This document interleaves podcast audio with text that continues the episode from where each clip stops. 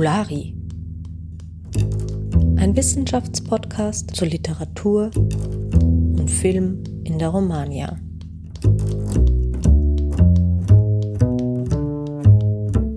Hallo und herzlich willkommen zu Fabulari. Äh, meine Gästin ist heute Jovana Radonic.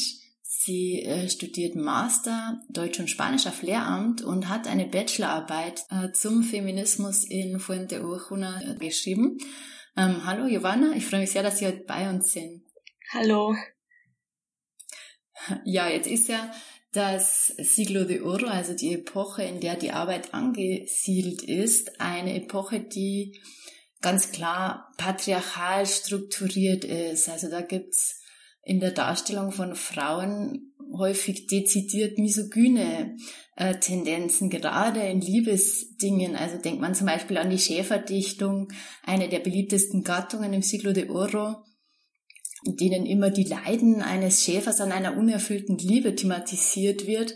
Na, da ist es ja häufig so, dass das so ausartet in eine Anklage der grausamen, teuflischen Frau, die gleichsam so ein Verbrechen begeht, indem sie dem Wunsch des Mannes nach Liebe nicht entspricht. Ne? Also es ist so eine Vorstellung von einer Frau, die allein schon durchs Nichtstun schuldig wird und den Mann zum Opfer macht. Ne? Oder wenn man auch denkt an so ganz gängige Liebesmetaphern, die es im Siglo de Oro gibt, ja, als Liebe als ein Gefängnis und dieses Gefängnis hat die Frau aufgebaut oder Liebe als eine Krankheit, die einen befällt. Und da kommen eigentlich Frauen sehr schlecht weg, kann man generell sagen.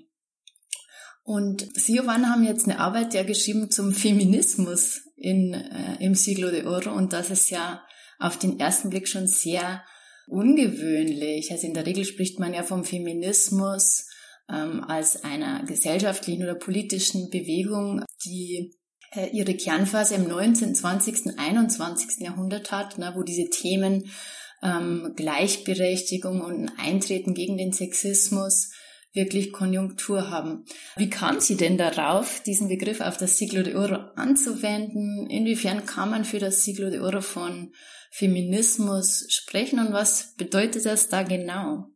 Also in erster Linie ähm, sollte man mit Vorsicht von einem äh, Feminismus im Siglo de Oro sprechen, Eben vor allem deswegen, weil es gab zwar schon so ein modernes Denken, aber nicht in der Hinsicht, wie wir das heute kennen und was wir unter Feminismus verstehen. Bei der Analyse von diesem Theaterstück dann für meine Bachelorarbeit bin ich halt draufgekommen, dass die patriarchalischen Strukturen in Frage gestellt werden. Zumindest hatte ich so diesen Eindruck. Und dadurch bin ich dann eben zu diesem Thema gekommen. Und es hat mich dann eben interessiert und ich wollte da mehr dazu herausfinden, ob es wirklich schon so eine Art Feminismus gab im Siglo de Oro. Und ich finde eben, dass man da ganz gut erkennen kann an dem Theaterstück von Lope de Vega, dass ähm, die Figuren versuchen, ähm, die patriarchalischen Strukturen in Frage zu stellen und dass sie mit diesen eben brechen wollen. Und ähm, man erkennt, dass die Frauen sich dessen bewusst werden, dass sie als ein Kollektiv ihre Stimme quasi erheben können, um eine Veränderung zu bewirken. Hm. Okay, vielleicht bevor wir darauf äh, genauer einsteigen, können Sie vielleicht das Stück kurz vorstellen und was macht dieses Stück aus? Wann ist es entstanden? Also ähm, Fanta Vejuna von Lope de Vega wurde äh, 1619 veröffentlicht und ähm, also in dem Theaterstück geht es eben um das Dorf von Torrejuna. Das ist untergestellt dem Feudalherrn Fernan Gomez de Guzman.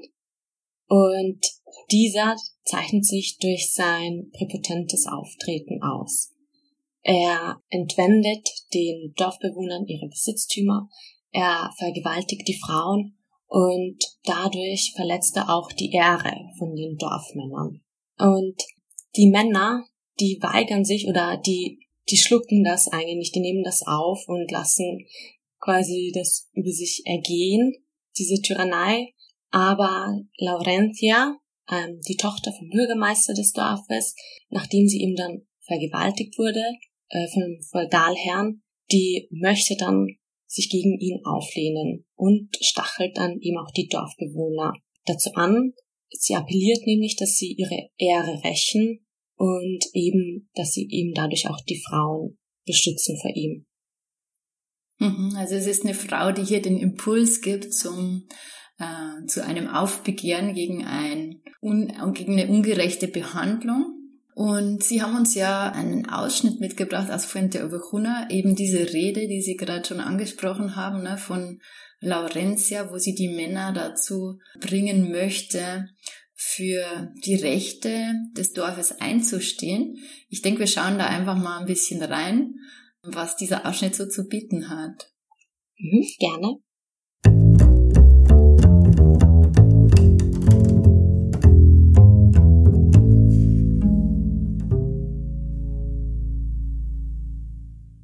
Llevóme de vuestros ojos a su casa Fernán Gómez. La oveja al lobo dejáis, como cobardes pastores. Qué dagas no vi en mi pecho, qué desatinos enormes, qué palabras, qué amenazas y qué delitos atroces por rendir mi castidad a sus apetitos torpes. Mis cabellos no lo dicen, no se ven aquí los golpes de la sangre y las señales. Vosotros sois hombres nobles, vosotros padres y deudos, vosotros que no se os rompen las entrañas de dolor de verme en tantos dolores. Ovejas sois, bien lo dice de Fuente Ovejuna el hombre. Dadme unas armas a mí, pues sois piedras, pues sois tigres. Tigres no, porque feroces siguen quien roba a sus hijos, matando a los cazadores, antes que entren por el mar y por sus ondas se arrojen. Liebres cobardes nacistes, Bárbaros sois, no españoles. Gallinas, vuestras mujeres sufrís que otros hombres gocen. Poneos ruecas en la cinta, ¿para qué os ceñís estoques?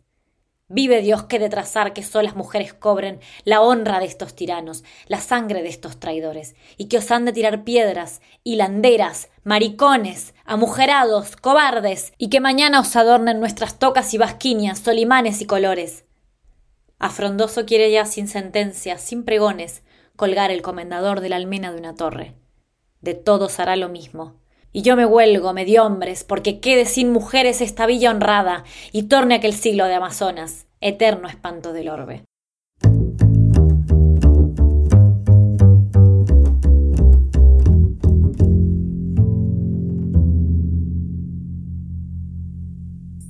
Ja, danke schön. Äh, dass dieser berühmte Ausschnitt aus diesem Theaterstück Fuente Ovejuna, was können Sie jetzt aus Genderperspektive aus diesen Zeilen rauslesen? Was haben Sie da interpretiert? Also zuallererst kann man da herauslesen, dass ähm, die Laurentia äh, den Männern ihre Ehre abspricht und sie bezeichnet sie quasi auch als Frauen und ähm, sie bezieht sich auf die Dorfmänner anhand von Tiermetaphern und ähm, dadurch zieht sie eben die Männer herunter. Also es ist quasi auch ein herablassendes Verhalten gegenüber den Dorfmännern, aber so gleich Abwertung, ne?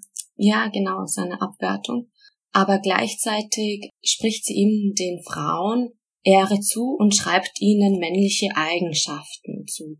Also sie sagt, dass die Frauen dann zu den Waffen greifen werden, was eigentlich viel mehr die Aufgabe der Männer sein sollte zur damaligen Zeit.